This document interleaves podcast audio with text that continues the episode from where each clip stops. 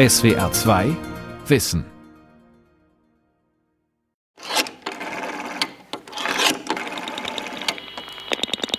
Ich bin im zwölften Jahr verheiratet gewesen und es ging alles gut.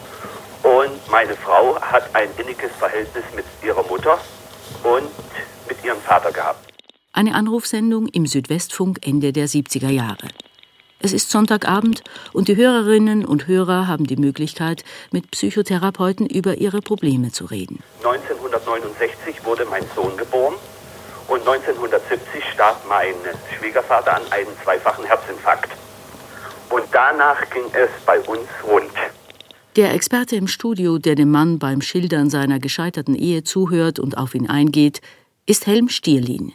Nun ist unsere Zeit ja leider kurz und äh, fehlt einfach die Möglichkeit, nun wirklich sich ihrem Problem so zuzuwenden, wie es es eigentlich verdient. Aber ich darf vielleicht noch ein paar Punkte sagen.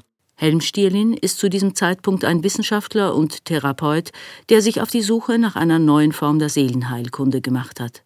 Später wird man ihn als Star unter den Psychologen bezeichnen oder auch als Papst der Familientherapie. Helm Stierlin, Wegbereiter der systemischen Familientherapie von Martina Senghas. Sehen Sie, was Sie da beschreiben, kommt relativ häufig vor. Und zwar ist es ein Zeichen der weiter bestehenden sehr starken Loyalitätsbindung. Im Jahre 1977, als Helm Stierlin in der SWF-Anrufsendung Ratgeber Lebensfragen als Experte im Studio sitzt, ist er seit drei Jahren Leiter eines neu ausgerichteten Instituts. Genauer gesagt des Instituts für psychoanalytische Grundlagenforschung und Familientherapie an der Universität Heidelberg. Zuvor hat er 15 Jahre lang in den USA in unterschiedlichen psychiatrischen Einrichtungen gearbeitet und dort viele Pioniere der Familientherapie kennengelernt. Mit diesen Erfahrungen und neuen Methoden im Gepäck kommt er zurück nach Deutschland. Man muss dazu zunächst mal sagen, er hat das ja nicht alleine gebracht. Bei ihm ist bedeutsam, dass er einen Job an einer renommierten deutschen Uni bekam mit dem Schwerpunkt Familientherapie und dass er das sehr gut genutzt hat. Die Sache lag gleichzeitig in der Luft. Meint Jochen Schweizer Rothers, ehemaliger Mitarbeiter Helm Stierlins und heute Professor am Institut für medizinische Psychologie in Heidelberg. Man muss sich vorstellen, Psychotherapie in den frühen 70ern. Da gibt es klientenzentrierte Gesprächstherapie nach Rogers oder auch Psychoanalyse. Also man sitzt lange da, hört zu, sagt oft, mhm, ist in einer sehr abwartenden Position, beamt sich ganz auf diesen einen Patienten an. Und dann gibt es so das Alternativmodell äh, der verhaltenstherapeutischen Arbeit, die auch damals wie auch heute sehr hoch strukturiert, auch zuweilen manualisiert wirkt. Und da kommt plötzlich ein dritter Ansatz. Dieser dritte Ansatz ist der, den man später als systemisch bezeichnen wird und für den Helm Stierlin maßgebliche Impulse gesetzt hat. Heute lebt der Therapeut hochbetagt und zurückgezogen in Heidelberg. Dass Stierlin manches anders macht, spricht sich damals in den 70er Jahren schnell herum. Naja, das Institut selber war in einem ganz normalen Mehrfamilienhaus hier in Neuenheim in Heidelberg. Und da wurden dann äh, kontinuierlich immer Familienberatungen, Familientherapien gemacht mit unterschiedlichen Themenstellungen. Erinnert sich Gunther Schmidt, Gründer des Milton Erickson Instituts für hypnosystemische Therapie in Heidelberg. Er war einer der ersten studentischen Mitarbeiter Stierlins. Gleichzeitig hat aber Helm Stierlin natürlich auch eine Vorlesung angeboten, die keine Pflichtvorlesung war, sondern eine ganz offene Vorlesung. Die war aber immer also brechend voll. Das war vollkommen überfüllt immer in der Psychiatrie, weil die Leute aus den unterschiedlichen Fachrichtungen, aber auch aus der Bevölkerung richtig hingepilgert sind, weil es einen Riesenbedarf gab, mal jetzt von der anderen Seite das her zu sehen. Und in dieser Aufbruchsstimmung haben sehr viele Leute dann äh, das wie so einen Hoffnungsort gesehen, so, oh, da kann man jemand hinschicken. Neu ist zum Beispiel, dass der öffentliche Raum ein selbstverständlicher Teil des Settings ist und Therapie nicht wie üblich im stillen Kämmerchen stattfindet. Und zwar auch bei schwierigen Fällen wie Schizophrenie oder Magersucht. Auf der einen Seite in einem Raum war zum Beispiel dann die Familie mit den Therapeuten, oft nicht nur einer, sondern zwei als Co-Therapeutenteam. Mit der Idee, dass man unterschiedliche Sichtweisen äh, so mit berücksichtigen kann.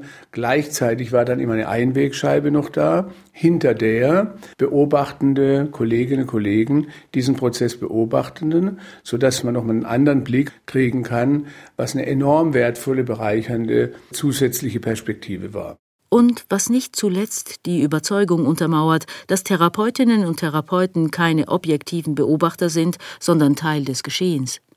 Und dass dieses Geschehen das Zentrale ist und nicht eine vermeintlich richtige Diagnose. Die Grundidee dahinter, die durch die ganze Familientherapie sich von vornherein durchzog und dann in der Entwicklung der systemischen Arbeit noch relevanter wurde, war eben, dass wir nicht mehr sagen können, aha, so ist es oder so. Also niemand erkennt die Wahrheit, die objektive, aber wir haben dann umso mehr unterschiedliche Perspektiven zu beachten.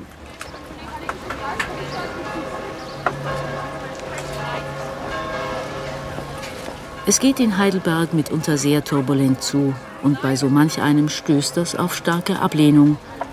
In den Jahren, die seitdem vergangen sind, haben sich die systemischen Methoden weiterentwickelt und sind inzwischen im Mainstream angekommen. Bis dahin ist es allerdings ein weiter Weg.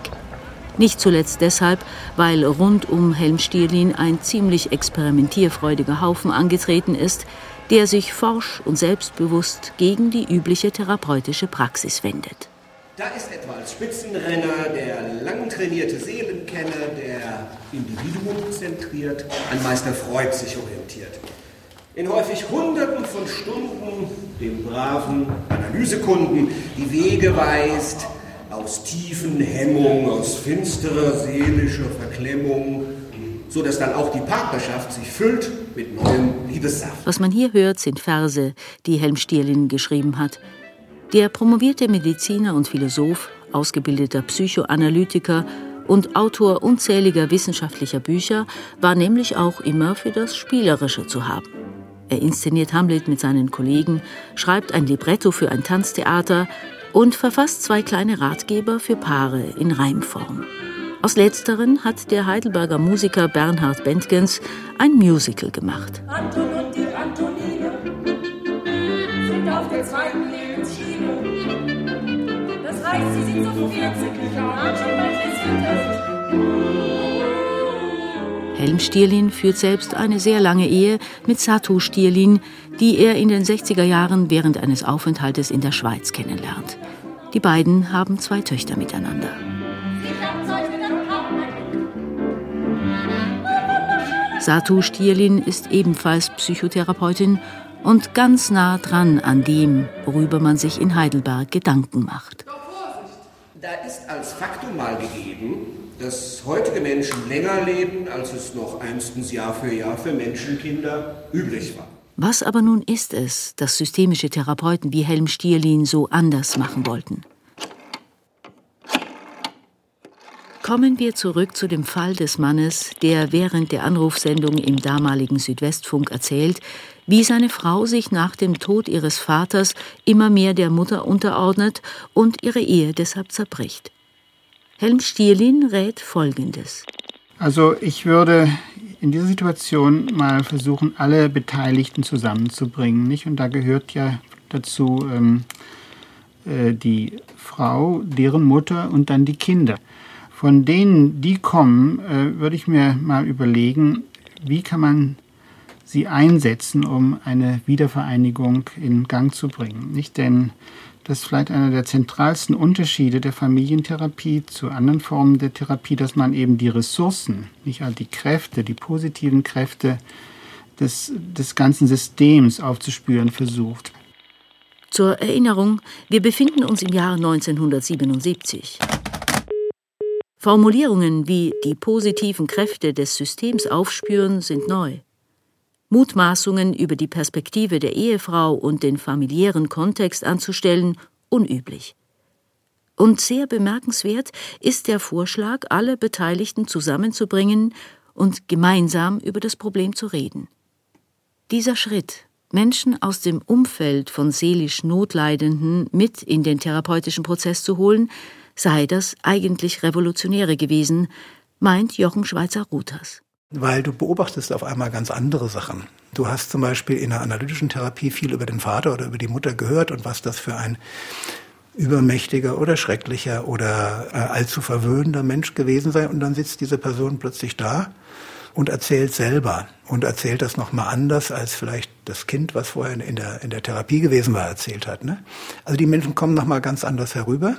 Mehr im familiären oder sozialen Kontext denken, darum geht es.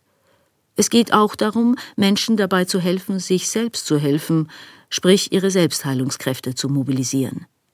Und es geht darum, Lösungen möglichst schnell zu finden und nicht erst nach jahrelangen Therapiesitzungen. Helm Stierlin in einem SWR-Interview aus dem Jahr 2000. Ich würde sagen, dass schon also die, die Botschaft, du brauchst eine lange Therapie oder eine lange Analyse, oft sozusagen die Botschaft enthält, mit dir ist ganz tief und grundsätzlich was nicht in Ordnung. Und das, meine ich, ist eine Grundannahme, die einfach nicht bestätigt wird durch unsere praktische Erfahrung. Er sagt das vor dem Hintergrund, dass er selbst sehr von der Psychoanalyse geprägt ist.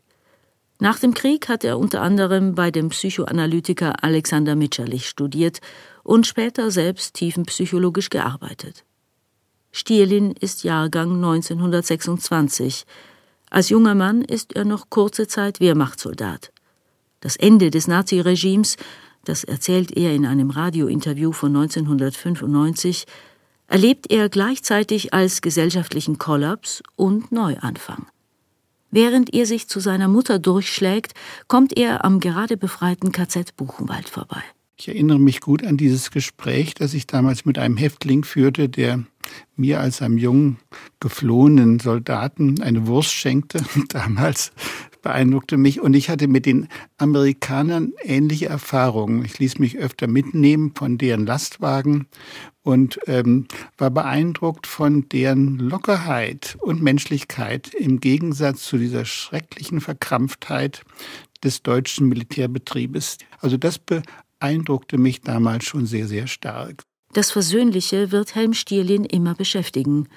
Als er nach seinem Medizin- und Philosophiestudium in Heidelberg an einer Münchner Nervenklinik eine Stelle antritt, hält er die menschenunwürdigen Methoden dort nicht aus. 1957 geht er in die USA, wo es eindeutig humaner zugeht, und arbeitet dort als Psychiater und Psychoanalytiker. Nach und nach bekommt er dann Zweifel an der klassischen Einzeltherapie, die sich vor allem auf die Vergangenheit und das individuelle Leiden konzentriert. Es ist schließlich die Begegnung mit einer Forschergruppe am Mental Research Institute in Palo Alto, die ihn mit einem anderen Denken in Berührung bringt, nämlich dem systemischen Denken. Man geht hier von der Prämisse aus, dass Menschen vor allem soziale Wesen sind, und dass ihr Verhalten immer von dem sozialen Gefüge abhängt, in dem sie sich bewegen. Also ich bringe in beiden Schriften etwas Beispiel zwischen nörgelnder Frau und sich zurückziehendem Mann. Wenn die Frau nörgelt, zieht sich der Mann zurück.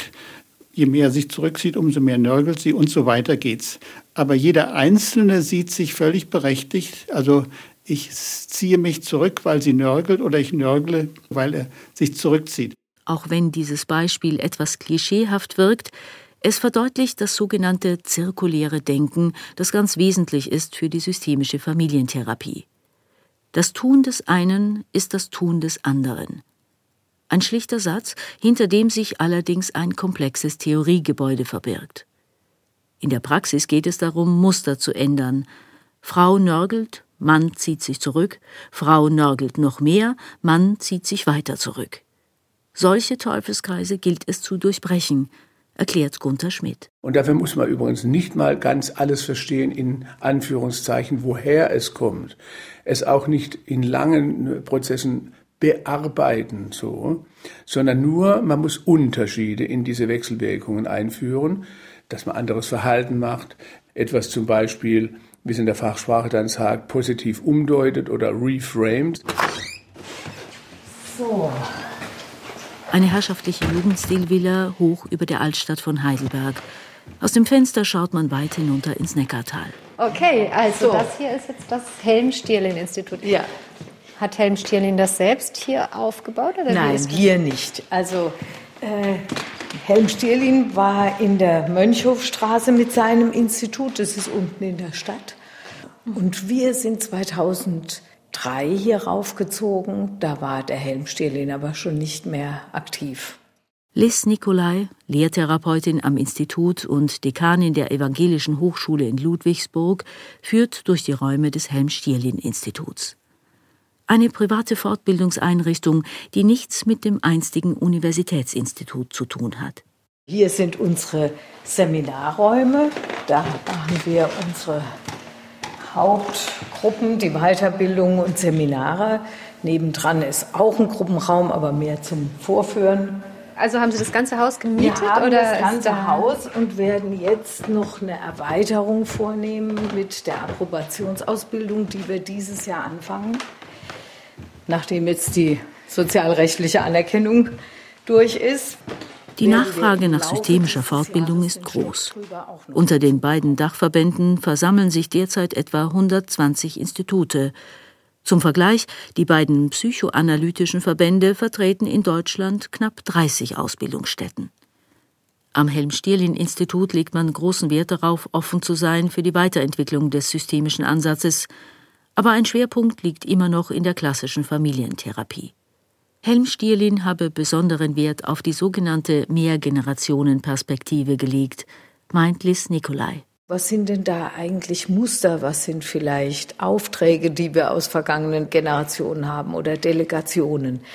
Und wenn ich mit Klienten oder Familien mir deren Genogramm angucke, das ist ja so eine Art Familienstammbaum über drei Generationen, und man sich ein bisschen erzählen lässt, wie die Leute sind, wie deren Beziehung zum Beispiel der Eltern zueinander waren, dann wird manchmal wie mit einem Schlag klar, dass da auch gewisse Wiederholungen in der jetzigen Generation stattfinden.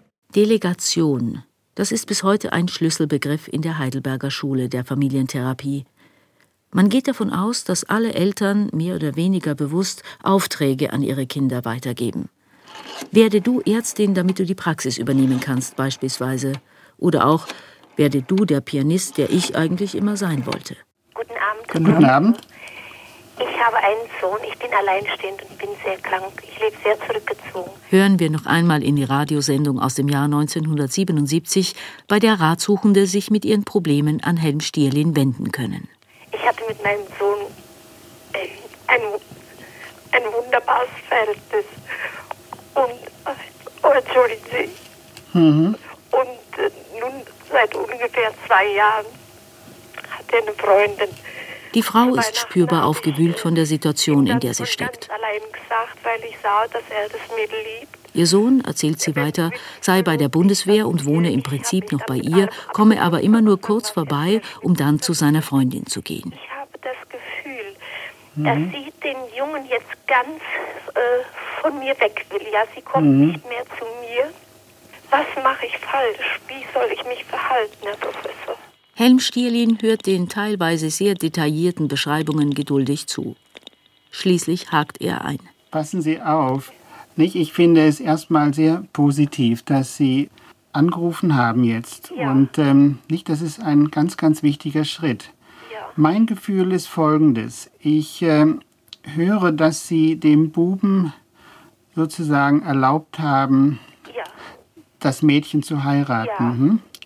Aber ich höre auch gleichzeitig, wie enorm sie an dem Buben hängen, ja, nicht? Denn ihre Stimme, die klingt ja so bewegt, nicht? Ja, Und eine so starke ähm, Gefühlsbesetzung, äh, dass ich annehme, dass ihr Sohn, der ja sicher auch sensibel ist und äh, er rät der Anruferin, mit ihrem Sohn über alles zu reden und sich am besten noch jemand Unparteiischen dazu zu holen und er versucht sie zu ermutigen, diese Situation als die Chance zu sehen, eine neue Beziehung aufzubauen, und zwar sowohl zu ihrem Sohn als auch zu dessen Freundin. Mir scheint ein Problem jetzt, dass sie die Hinwendung zum Mädchen als einen totalen Verlust erleben. Nicht entweder er ist bei ihnen oder er ist ganz beim Mädchen. Und äh, normalerweise sollte es eigentlich nicht so sein, wenigstens in meiner Meinung. Nicht? Es sollte ein allmählicher Prozess sein, wo sich die Art der Beziehung ändert, wo sich andere Rechte, auch Verpflichtungen eine andere Art der Beziehung jetzt einpendelt. Was Stierlin hier in aller Kürze zu vermitteln versucht, ist, dass es seines Erachtens einen Spielraum gibt im Umgang mit den Erwartungen zwischen den Generationen. Und dabei geht es nicht darum, frühkindliche Traumata aufzuarbeiten oder Konflikte durch eine radikale Abgrenzung, etwa einen Kontaktabbruch zu lösen, sondern es geht darum zu entdecken, wo neue Perspektiven möglich sind in einer Familie. Denn im Idealfall geben Familien Halt und sind gleichzeitig flexibel. Helm Stierlin bezeichnet das als bezogene Individuation. Liz Nikolai? Also Jugendliche, die in den Familien als problematisch gelten. Wie schaffen die das, gleichzeitig Individuen zu werden, was Eigenes zu entwickeln, ohne hinter sich alle Bande zu zerschlagen, sondern mit der Familie, mit Menschen in Bezogenheit zu bleiben und trotzdem was Eigenes zu sein. In den vielen Jahren seiner wissenschaftlichen und therapeutischen Arbeit hat Helm Stierlin aber offensichtlich nie auf diesen Konzepten beharrt. Seine Mitarbeiterinnen und Mitarbeiter beschreiben ihn, rückblickend, als einen sehr freundlich und wohlwollend auftretenden Mann, der Autorität ausstrahlt, ohne autoritär zu sein, der zudem einen sehr lockeren Führungsstil pflegt und von seinem Team vor allem eines fordert eigenverantwortliches und kritisches Denken. Gunther Schmidt er war immer interessiert daran, dass seine eigenen Konzepte weiterentwickelt und auch in Frage gestellt werden. Ne? Dass sie noch viele Jahre später viele Leute zu uns nach Heidelberg gepilgert, um diese Konzepte zu erfahren. Aber Stirlin hat darauf gedrängt, dass wir die kritisch in Frage stellen und transformieren und weiterentwickeln. Und es hat sich vieles weiterentwickelt, nicht zuletzt, weil sich die Gesellschaft verändert hat und mit ihr das Familienbild. Da entsteht dann allmählich die Idee, dass die Familie nicht allein und auch nicht immer primär für die seelische äh, Gesundheit ihrer Mitglieder die entscheidende Größe sein muss. Meint Jochen Schweizer Rothers. Man fängt an, auch den Berufskontext, den Freundeskreis oder das Wohnumfeld als Systeme zu betrachten, die man in den therapeutischen Prozess mit einbeziehen kann. In der Tendenz sei es jedoch immer schwieriger geworden, mehrere Personen in die Therapiestunde zu holen. Da kommt es dann auch zur systemischen Einzeltherapie, wo man mit einem Problemträger spricht, aber zum Beispiel über eine Klötzchenskulptur auf dem Tisch oder auch nur über die Frage, was würde Ihr Vater sagen, wenn er da zuhören würde, was Sie gerade gesagt haben. Klassisch systemische Sitzungen mit ganzen Familien gibt es noch immer, vor allem in der Therapie mit Kindern und Jugendlichen. Der große Teil dürften inzwischen allerdings Einzeltherapien sein oder auch noch Paartherapien. Hier, gute Leute, stellt sich da ein nun schon recht gestandenes Paar, was leidgeprüft und etwas matt, doch manches zu erzählen hat. Wer erzählt hier? Ihr oder? Ja. Schließlich weiß ja inzwischen jeder, wer erzählt, der konstruiert die Realität. In seinem kleinen Buch mit dem Titel Oh, dass sie ewig grünen bliebe, reimt Helm Stierlin vergnügliche Verse darüber, was ein Paar tun kann, wenn es den ersten Frühling hinter sich hat. Und ganz nebenbei fällt der Satz Schließlich weiß inzwischen jeder, wer erzählt, der konstruiert die Realität. Da ist er wieder, dieser Ton, den die Pioniere der systemischen Therapie so gerne gepflegt haben große Themen leicht und spielerisch angehen, sie alltagstauglich und anwendungsfreudig machen. Hinter dem etwas holprigen Reim, dass Menschen sich ihre Wirklichkeit durch Kommunikation selbst erschaffen, steckt immerhin ein erkenntnistheoretisches Konzept, nämlich der Konstruktivismus. Und der ist sehr wichtig in der Entwicklung der Heidelberger Therapieschule. Jochen Schweizer Ruthers mit der Idee, äh, das, was wir da draußen zu beobachten meinen, ist doch zu einem bedeutsamen Teil unserer eigenen Erfindung. Und lasst uns Spaß damit haben und lasst uns die Welt da draußen so konstruieren, dass wir mit ihr gut zurande kommen. Also ich könnte mir die Welt draußen auch mit anderen Ideen anschauen und dann würden auch andere Sachen möglich. Dass sie damals großen Spaß daran haben, sich quer zu den herkömmlichen Glaubenssätzen zu stellen, davon erzählen die Systemikerinnen und Systemiker immer wieder gerne. Ende der 90er Jahre gibt es dann einen ersten Versuch, systemische Therapie sozialrechtlich anerkennen zu lassen, was zunächst schief geht. Helm Stierlin im Jahr 2000 Es ist leider so, dass Deutschland doch noch weitgehend Entwicklungsland ist, was Familientherapie anbelangt, im Gegensatz etwa zu Amerika, aber auch anderen Ländern wie Holland und zum Teil Norwegen und skandinavischen Ländern. Die Grabenkämpfe zwischen den Therapieschulen sollten noch lange andauern. Gleichzeitig wird der systemische Ansatz in der Organisationsentwicklung und in der Familienhilfe zur Erfolgsgeschichte, und das macht ihn immer populärer. Mit der Tatsache, dass seit Anfang 2020 nun auch die Krankenkassen die Kosten für eine systemische Therapie übernehmen, scheint Frieden eingekehrt zu sein und das Widerständige immer mehr der Vergangenheit anzugehören. Liz Nikolai und Jochen Schweizer-Ruthers weiß nicht, ob jetzt auf der theoretischen Ebene gerade so was passiert, was so einen Durchbruch darstellt, wie damals zu Zeiten von Helm Stierlin, wo man bei manchen Dingen, die man gelesen hat, gedacht hat, wow, so habe ich das ja noch nie betrachtet. Und du kannst ja nicht mehr sagen, wir haben hier lauter revolutionäre Ideen, die man noch nicht gehabt hat, wenn man sie vor 30 Jahren auch schon so gedacht hat. Dass die systemische Therapie zu einem festen Teil der deutschen Seelenheilkunde geworden ist, ist mit das Verdienst von Helm Stierlin. Ich denke, diesen Geist, das hat er mit hierher gebracht und hat hier für die deutsche Szene wie soll ich sagen, so Übersetzungsarbeit geleistet, also das eigene entwickelt. Wir haben keine amerikanische systemische Therapie oder Familientherapie. Er hat daraus schon was sehr eigenes entwickelt. Worum es ihm letztendlich immer gegangen ist, beschreibt Helm Stierlin folgendermaßen. Man hat mit Menschen zu tun, die enorm intensive Gefühle haben, nicht, wo die Enttäuschungen Hoffnungen, Erwartungen eines Lebens dahinter stehen. Also die intensivsten, stärkst besetzten Gefühle, die man sich überhaupt vorstellen kann. Und ich würde schon sagen, dass es zur Aufgabe des Familientherapeuten gehört, mit dieser Gefühlsintensität äh, zu arbeiten. Mhm. Und das hat er auch in der beschränkten Zeit der Anrufsendung in den 70er Jahren versucht. Hoffentlich verstehen Sie es, wenn ich jetzt ähm, sage, wir müssen langsam zum Schluss kommen. Ja, ich danke Ihnen, Herr Professor. Bitte schön. Auf Wiederhören. Die Welt verstehen. Jeden Tag. SWR2 Wissen. Manuskripte und weiterführende Informationen zu unserem Podcast und den einzelnen Folgen gibt es unter swr2wissen.de.